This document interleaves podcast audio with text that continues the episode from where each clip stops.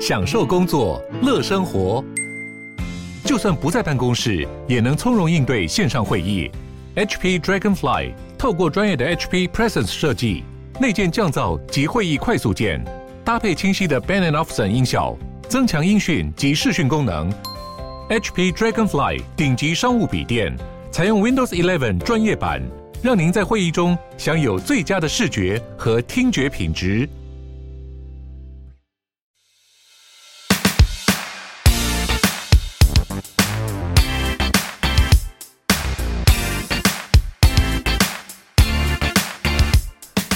Hello，大家好，我是 Sean，际遇的共同创办人。际遇是一个专业的房地产租赁公司，我们的服务包括包租代管、代租代管、不动产租赁以及空间规划。在服务客户的过程中，我们发现说，大家其实还是对房地产的知识是非常陌生的。因此，我们创立了 Open House 这个平台，希望可以透过我们平常的实务经验，把很多的专业房地产知识分享给大家。所以，如果你对房地产也很有兴趣的话，欢迎你们追踪 Open House，也追踪我们的公司际遇。Hello，大家好，欢迎大家收听 Open House Open House，我是 Sean。我是 Tim，今天我们想要讨论一个主题，就是关于呃，其实现在大家如果在不管是台北市或新北市，在开车或什么，常常看到现在其实新建案真的很多，到处都是建安的广告。对，建案广告很多，然后呃，从化区也很多，新北市也特别多了。嗯，那台北市可能围绕也推的还不错，所以其实蛮多新案子在推。那慢慢的，其实我觉得新房子也开始是一种趋势，年轻人也比较喜欢。然后当案量越来越多的时候，其实选择也比较多了。对啊，确实很好，因为台湾老房子实在太多。对，没错。不过这个时候就延伸出一个问题，就是建商应该说任何产品都有大品牌、小品牌，嗯，任何产品都有这个大的跟小的。那建商到底该怎么挑，才是一个可能对自己比较有保障？呃譬如说，当我们在买这个新房子的时候，到底我们要挑大的建商的品牌，还是我们可以花比较呃 CP 值高的价格去买小建商的？到底好坏处有什么，跟有哪些风险呢？好，那我们今天刚好邀请到了一个非常棒的一个来宾到我们节目现场，是这个设计师爱看房的节目主持人安琪拉到我们节目现场。欢迎， Hello，大家好，我是安琪拉。安琪拉除了是这个设计师爱看房的 Podcast 创办人之外呢，另外还有在这个哈好上面是线上课程的讲师，也是这个知名桃园青浦房地产的布洛克。哦，那也有这个骨感 UDN 媒体专栏的作家。那呃，安琪拉，我们想请教你，就是关于这个，因为显然你对呃建商或是像这个建案啊、本身是很有研究的嘛。对，那呃，对你来讲，你觉得我们常在讲，我们先讲建商跟营造商跟代销有什么不同好了？因为我发现其实我很多身边的朋友都对这个分不出来有什么差别。嗯，对嗯，好，我这边先来简单介绍一下好了，因为呢，呃，我先做个自我介绍，我是安琪拉。那我自己本身就是专门在看预售屋的，嗯，所以呢，在看如何判断建商这一部分呢，其实有很多可以跟大家分分享。那我们常听到的建商、营造商跟代销之间啊，其实我们也可以用公司的营运职位。来去做这三个不同的呃不同的名称，比如说建设公司，它就是个统筹者，像个 PM、总经理、老板，他是面对消费者的品牌，所以呢，就是他比较偏向是去找资金，还有找土地，然后呢去做统筹的人。那营造公司、营造商呢，他是个执行者，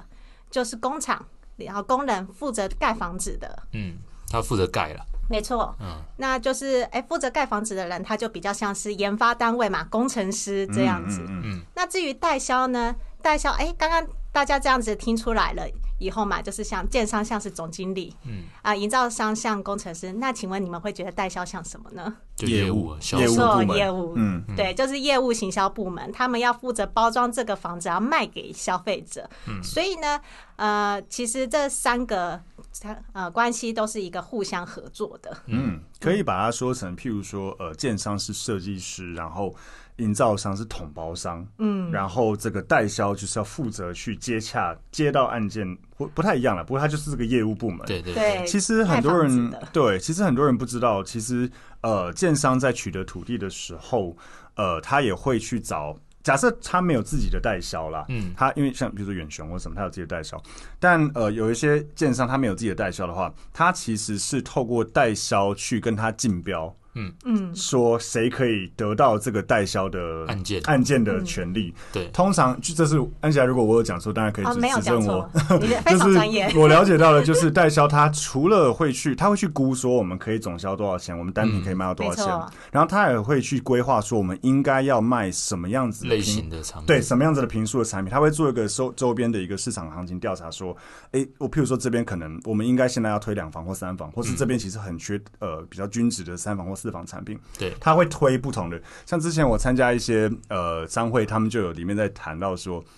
哪一个代销估多少钱，然后没没有抢下这个，就像案件标案一样没，错没有标到。其实代销其实是类似这样的角色，应对，该没而有且错。代销也是有分大的品牌跟小啊，的有品有牌有的差很多，对，像比如说海月或什么，海月跟假山林就是很知哦哦创名意家嗯的代之类的销，对对对，创意家也是很有名的。是是是，没错，那当然代销的话，另外一个负责的就是接待中心嘛。嗯对对，因为呢，代销跟建商会有一个合约，比如说，哎，我帮你卖了多少房子，然后就抽成几趴。对，嗯，因此呢，就是接待中心呢也是由代销这边来支付的。嗯，没有错。它应该还有分不同的合作模式吧？对，还是有对分不同的。那这一个的话，就是呃，直接承揽的话对是是直接呃代销这里来去出预售屋的嗯的的暗场的金装潢费用，嗯啊，有一些代销甚至还会呃牵扯到就是这个案子的设计规划可以怎么样，然后更符合消费者的需求。嗯嗯，等于说建商他就是去负责取得这块地，然后对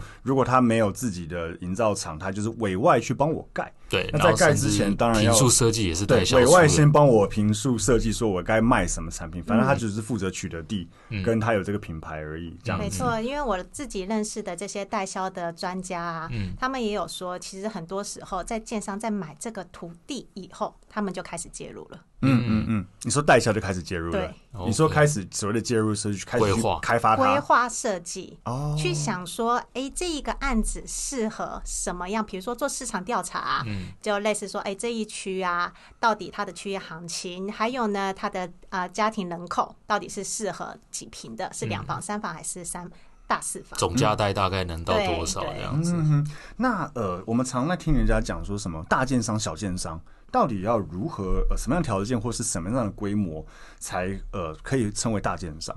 啊、我这边其实有一个很直接的方式可以跟大家讲，我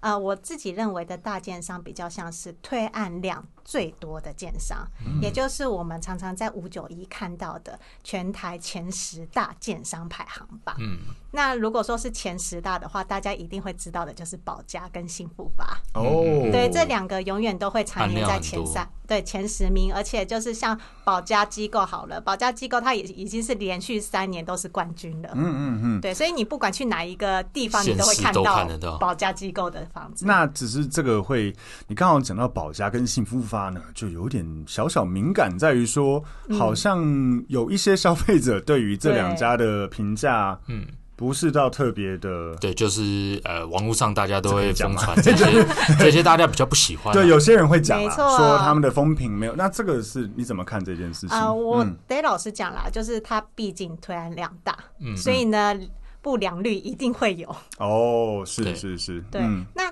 他们本来就是市场性导向的嘛，对，那么当然就是呃越卖越多越追好求。CP 嗯值，啊追求 CP 值。可是呢，你往另外一方面想，他们卖的便不便宜，地点好不好？嗯嗯嗯，对其实是蛮好的啊。嗯其对实地点很好，对然后价位又还 OK。对对啊，所以呢，呃，很多人在取舍之间，也会有人问我说，我到底该不该买这两个建案的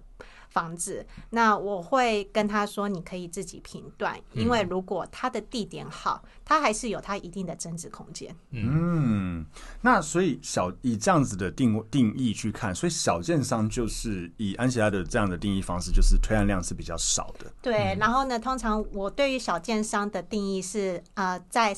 做三个案子以内的。哦三个案子以内，你意思是说今年推，还是说啊、？应该是说这个小建商他啊，从现在从过去到现在，他只有推到三个案子。哦，三个哦建案三个其实真的算很少。我好奇很少问一下，台湾前十大推案量的，是不是都有上市柜？啊、基本上都有，都有有吗一些没有，哦，有一些是没有的，对，有一些是没有的。嗯 OK 但大部分是有上市上上市柜，然对后对推案量也都非常的大，因为啊就对像其中就是第八名那个微军建设啊，它是青浦的呃桃园在地建商，是 OK，嗯然后对呢，它刚好就是因为去年它的呃建案的推案量比较大，所以它就排行到前面了。 OK，哦，所以它这个当然是会一直转变的啦。啊，对，会不断变化的。嗯嗯嗯，那这边我们就想要讨论到一个呃，我很常被遇到的问题，就是譬如嗯说像、呃我朋友啊，或是一些我们的客人，他们去从化区看房子，从化区刚开始在推案的时候，呃，一定会有大建商，我们讲的这种大建商或是有名的品牌的建商在推案对对，然后也会有这种可能比较没听小过。件啊嗯，商小的建商在推案，那价格也会不一样。当然大建商有时候哦，很一硬，定有。对，小电商就比较软一点。那到底呃该怎么选择？你觉得？啊、我这边其实是可以跟大家分享一下啦。嗯，我自己的观点是我绝对不碰一案建商，哦，嗯是，我绝对不会碰。为什么呢？因为呢，房子这种东西是一个工艺品，嗯，它是看经验的。你盖房子，你盖一次、两次，跟盖三百次、五百次，那其实是有差的，嗯没有因为错那是经验值的差别。为什么就是好的木工师傅那么的值钱？就是对因为这些师傅有二三十年的经验啦。嗯请问你要找一个二三十年的老师傅帮你盖房子，还是要找才刚开始入门的一个嗯是、呃学徒帮你盖房理子？解理解。所以这其实很嗯，明显。那可是我们如果我们讲的不要这么的嗯极端好了，嗯像我举个例子，好像那个时候我有买央北，就是新店央北的，对因为我是新店人，然后那时候我买新店央北从化区的案子，然后那个时候我在看，我算蛮早进去看的，所以那个时候还有国泰。呃，二期吧，国泰的二二期期还二期有哦国，泰不错对嗯，长虹也有在推润泰，润泰还每个长虹跟红，突然忘红了普红普对红普也都有在，嗯哦对还红普都还买得到对。嗯然后后来我其实就是买了一个相对比较没有那么有名的建商，不过那个案子我也卖但是后来我不想等那么久。嗯嗯。但我想讲的就是说，在那个时候我也很蛮犹豫，就是嗯，到底要买大大的的建商还是相它不是我买的那个不是一案建商，但它是就不是也算是我们 local 有名的， local 对 local 的那种。那嗯嗯，所以在这样子的情况下，你会觉得不那么极端的话，你会怎么建议消费者？我其实还蛮推荐大家可以买 local 建商的。哦，嗯，对，因为 local 它毕竟在地化，所以呢，它在售后服务这方面的话，其实都会比较能够及时，甚至能盖得比较好。呃，举例来讲好了，我我这边讲分享两个案例，因为呢，我本身是住在青浦，我比较对多是在专门研究青浦的从化区嘛。啊、我在青浦有两个案子很值得跟大家分享，一个是良茂建设公司的良茂，它的案子很不错，嗯所以呢，其实那个时候就很多人都买。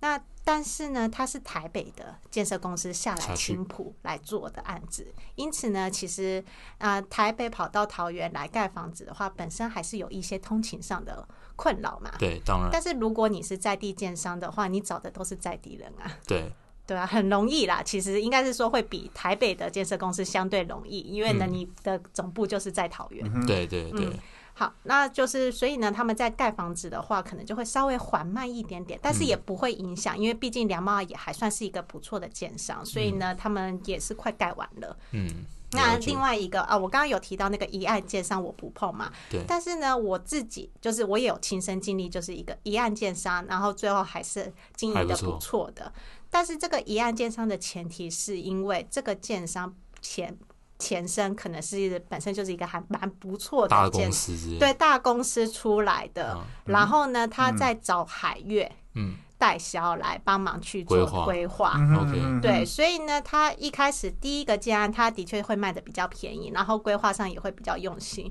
然后等到就是消费者发现说，哎，你这第一个建案规划还蛮用心的时候，他第二个建案跟第三个建案一样都是盖在青浦，那时候就还蛮热门的。哎、安琪拉讲的这个状况，完全就是我那时候买我央北那边的样子。我我那个它不是一案建商，但嗯它是、它是在地的，可是它其实中间落掉了一阵子，就是它嗯对二三十年前都有很久在没动，对它都有在中永和盖了很多房，盖了一些案子，可是它中间落掉一阵子，后来它是给他的呃下一代，就是儿子接手，哦所以他才开始推。我不知道按这样讲，安琪拉不知道。猜不猜得到是哪一你可个以直？接反讲啊正反正我卖掉了，不 管。 反正就是呃，我那个时候也是，因为它第一个它价格卖的是比较便宜，嗯，然后第二个就是它东西真的就是，我觉得他们这种在重新 re 嗯算 rebranding，或是说它重新在对推它的品牌，它就是东西都给很好没，错保护没也错给很呃也也尽量给很好，然后一直在强调服务这一因为块。通常这种就是他们要 rebranding，然后变成呃重新的一个品牌的话，他们最想要做的是打口碑。对嗯，然后吸引这些死忠粉丝可以一直没跟错着他们。所以其实我觉得，呃，当然我自己是不碰，对，可是呢，如果它前身有这一些强大的呃支持。呃，靠山的话，我觉得你还是可以考虑的。嗯而且呢，我还有一些方式可以教大家啦，嗯就是其实我们的政府啊，是、还是有做功 课的。对，就是其实你要查这一个建商跟营造商是查得到的、啊，嗯你建商只要去那个商业部啊、经济部商业司那边查，就可以查出这个建商的的公司状背况景。嗯，OK，然后呢，营建商，我我是建议大家一定要建商跟营造商都要同时查。营造商的话，你就是去营建署查。嗯，对，那呃，刚好也可以请安琪来分享一下，就营造厂有分所谓的甲级、乙级、没丙级错之类的，大概差距有什么不一样？呃，其实甲级乙级丙级啊，我们就跟像考试一样好了，就是呃，这个营造商也是从丙级一路升升到甲级去。 OK 那它承揽的造价限额还有那个建筑物的高度是不一样的。嗯，比如说丙级它是二十一公尺以下，哦那乙哦级是三十六公尺以下，那甲级就不限制了。所以通常看到高楼大厦的那种一都定是要一甲甲级定都是假的，一定要甲级。嗯，我记得还有一个什么，它的一个总销的一个数字的一个，没错，规没范错，有规范，就是它那个承揽的造价限额，比如说丙级，你只能够盖两千七百万以下的。嗯嗯，哦，对所以现在就是。基本上，安琪也会建议说，像刚才讲的，建商要看，但是这个营造厂也一定要看没错，然后我不觉得就是营造厂一定要选择甲级的，哦。怎么说？对，因为呢，呃，营造厂我刚刚大家也有说嘛，那个保家跟新复发他们一定是甲级的，对不对？对嗯绝对，因为他们的资本额大，对， ，OK，对，而且呢，他们又是自自制的公司嘛，对自嗯建的公司。但是呢，营造厂不管大小，真正的规模，真正的差异品其实不是在规模，而是在就是施工团业的团队的专心程度。对，哦嗯对，还是在人啊，就是这一个营造商对自己的品质有没有要求，是其实这个很容易查得到的。 ，OK，你说看网络上看网络上面一些负面的新负面的什么 风 T 评 card 或者是什么之类的， 对有没有很多对对负面的东西就又对或者了。是你自己可以去查他上一个建案啊，哦，我觉得这个蛮准的，对因为有一些它可能附近有建案已经盖好了，对，然后可能有一些很夸张的漏水或是没错瑕疵问题，其实就是一个警讯。而且你也可以上网看说，哎、这个营造厂有没有发生过公安意外或者是火灾？哦，是是是，这个在呃那个你这刚个刚说在是哪政府单位其实都可以查得到。 ？OK OK，你说营造是在哪里查？刚刚说啊，营建营建署营，建署嘛，营民建署政都署查网得站应该到。就可以其看实得到。你只要查那个公公安名字就有了意外查询机，一本应该也是查得出来。而且公安意外空够格够严重的 话，应该就会有新闻一定会有了新闻对对，嗯而且就是这些政府一定会有记录的，因为毕竟房子很重要嘛对，嗯是跟人的安全是有关系的，这都是要受到政府把关啊没，错不然他怎么会有监照跟实照呢？哦，没错没错。哎，那安霞，我这边我就想要呃请教一下，因为刚刚我们嗯都有提到说，就是譬如说大建商有它的好，那小建商如果它你不碰一案建商，但如果它不要符说合是一案定建条商。件的话，对它如果是呃对重新要 rebrand，它很有诚意或什么之类的，那也可以碰。但是我想问的就是说，也是很多朋友会问我的，未来可能五年、十年后，当我这个房子要卖的时候，到底当初我选择大奸商、大品牌，跟我选择可能稍微小一点，可是很想做品牌，或是诸如此类的，对于我的这个转手性跟这个保值性，你认为这有没有影响呃，我觉得这个就跟买股票很像，啊？对，像是价值投资那样子。嗯，嗯，对，你呃会这样子的比喻我觉得蛮好的。对对对，就美股价值投资啊，对你是想要就是冲那个成长型的，还是要买稳健型的？哦，所以你意思是说，大建商应该是比较属于稳健型，没错，嗯，但是小像刚才讲的小建商，有可能他这几年品牌做的非常好，对，那也有可能他后来就不做了。哦， 所以他就变得就是那个烂掉的那样子的一个状态，哦就没有，也不见得烂掉啦，就可能做完三五个案件以后就不做了。哦，是是是，你有没有什么建商的案子，你觉得真的不要碰？说实在，我这边可以跟大家讲啦，嗯虽然保家真的会有一定的那些漏水啊、不良率的存在，这个绝对有。然后呢，你要你有没有买到不漏水的房子，也是看你的运气。运气对人对，品真问的题，是人品问人题。品问题， 但是保家的房子有一些是不错的，嗯，因为保家机构它毕竟是买很多其他的公司，嗯对，那有时候他们买到买进来的那些公司，保家他也想要 rebranding 自己的形象对嗯啊。对对对真的，我跟大家讲，就是他们买进来的，真的有一些就是专门盖比较好豪宅类型比较好的，而且其实我觉得有时候也要看那个从化区的一个状况，没错因为我前阵子陪我朋友去看那个重阳从化区，然后他那边有很多和康系列的都是和嗯康保我知家道的，对那其实。呃，虽然大家对保家机构或许有一些嗯风评不一，但在那个区域来讲，其实和康算是还 OK 是的，没所以反而错在那里和康的案件是 OK 的，所以这也是蛮妙的一件事所情。以我觉得，因为保家太大了，对，你反而要去看仔它的细那的个检查一下，对，你要去仔细检查，诶，它的这一个建材提供的还有设备，嗯那当然一定要多方评估嘛。买房子不只是看房子的品质对，还对要对看土地，还有对啊你的地自己的段啊那位个置交通位置啊，方不方便啊，还有符不符合你的总价嘛。嗯嗯对，所以呢，我并不觉得保家的房子不可以买，嗯，OK。只是你要看，要嗯懂得看。了解。哎，那你认为就是说小建商啊，你以你的经验或听到的，嗯是不是真的比较容易有这种可能烂尾或是施工品质等，让人会比较不敢去买预售屋的这些问题产生？啊，没错啊，所以这就是为什么我说我不碰一案哦，子就是一案件的，但是就是 对我们如果不讲一案，就是那种两三案那种，你可能也会两三案也一定会有。嗯然后呢，烂尾跟消失，我觉得基本上就是几率还是有一点小低，但是施工品质应该是还蛮常会发生的嗯事情。了解。哎、了解嗯对现在预售到底旅保的这个程度高不高啊、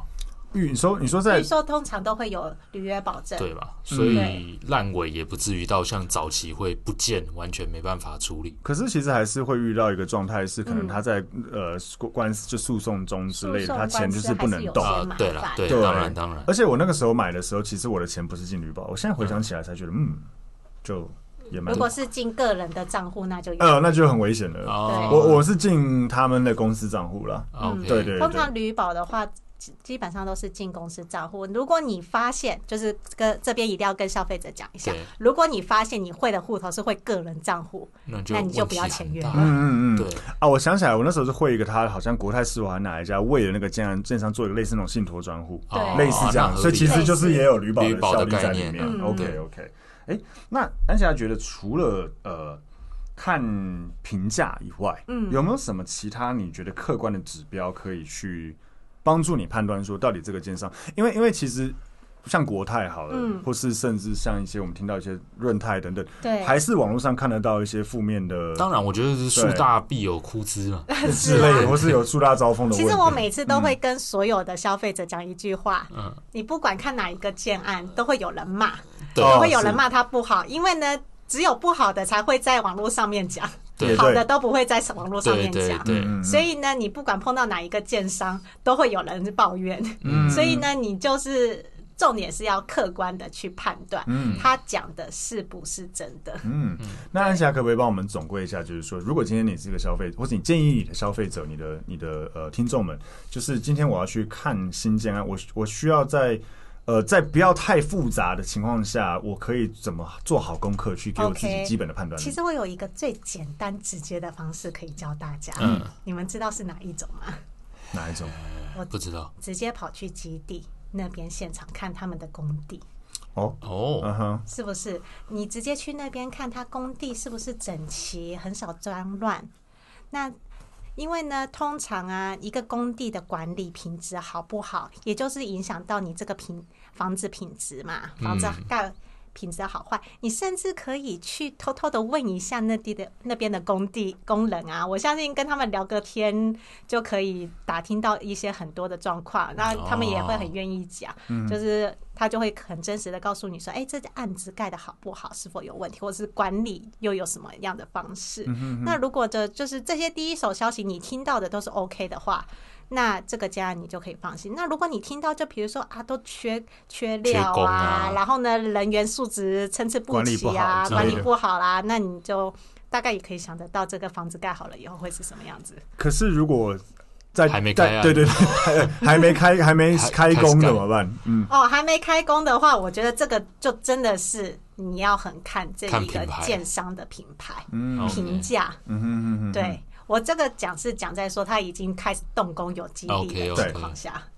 我们自己最蠢的方法是我们去看一些预售的单呃预售屋的展间，我觉得给呃给到比较不好的卫浴，我就会觉得啊这个都卖到你多说少卫钱？浴设备，对卫浴设备，哦，卫浴设备的，我觉得那个那个真的，因为建商几百间要买下来，我觉得其实没有真的差很其多。实我觉得就是那个材设备啊，对也是很看建商的诚意的。对对对还有保固，我觉得也是。嗯对，保固也对，是漏那水是保护防那水些保的固一年对跟防水保固十年，这个对诚意就差很我多。对，真的，对因为我之前看过一年，我真的觉得超没诚意的。对啊，对。然后有对对对某一些真的哦大家喊到十年、二十年，我就觉得哦，那至少你敢喊。对，对，所以我觉得这个是一个因为卫浴给国产好了，不要讲牌子，给国产跟给进口那个感觉就会觉得差很哦多差感受很有多，差好不好？感然后受有差发现其实总价是差不多的对时候，对你就对会觉得哎同区域可能总价别的差不多的，但却可以给到多少？没错，嗯其实是真的很容易看出一些端倪的。嗯如就果诚能不你诚懂意得啊对对对，你如果真的很常去看预售屋的话，嗯就像我一 样，对常去看的话，你就大概就是知道，就是说，哎、这个预售屋的好坏 了。嗯嗯，所以总总结一下，就是安琪拉这边会建议，就是说，呃，一定要做好一个功课，先看一任何建商都有好，呃，就是好评跟坏评，但没是错一案建商真的建议不要碰。那如果是大的建商的案子，我们至少可以先去看一下说如果他已经开工，我们先看他的施工品质那些怎么样。对如果还没的话，我们可以从一些其他的部分，譬如说他的给的保固，他给的付款方式是不是像刚才讲的，如果进个人户头，对这就是一个大警讯。对对，但没如果错是很正规的做法，那保固啊、设备那些都给的很好。其实虽然不敢说百分之百没有风险，但至少会更放心一点。对啊，对啊 OK，好，那接呃，我们先休息一下，待会回来我们继续讲关于这个从化区怎么看的一个议题。嗯好，好，拜拜。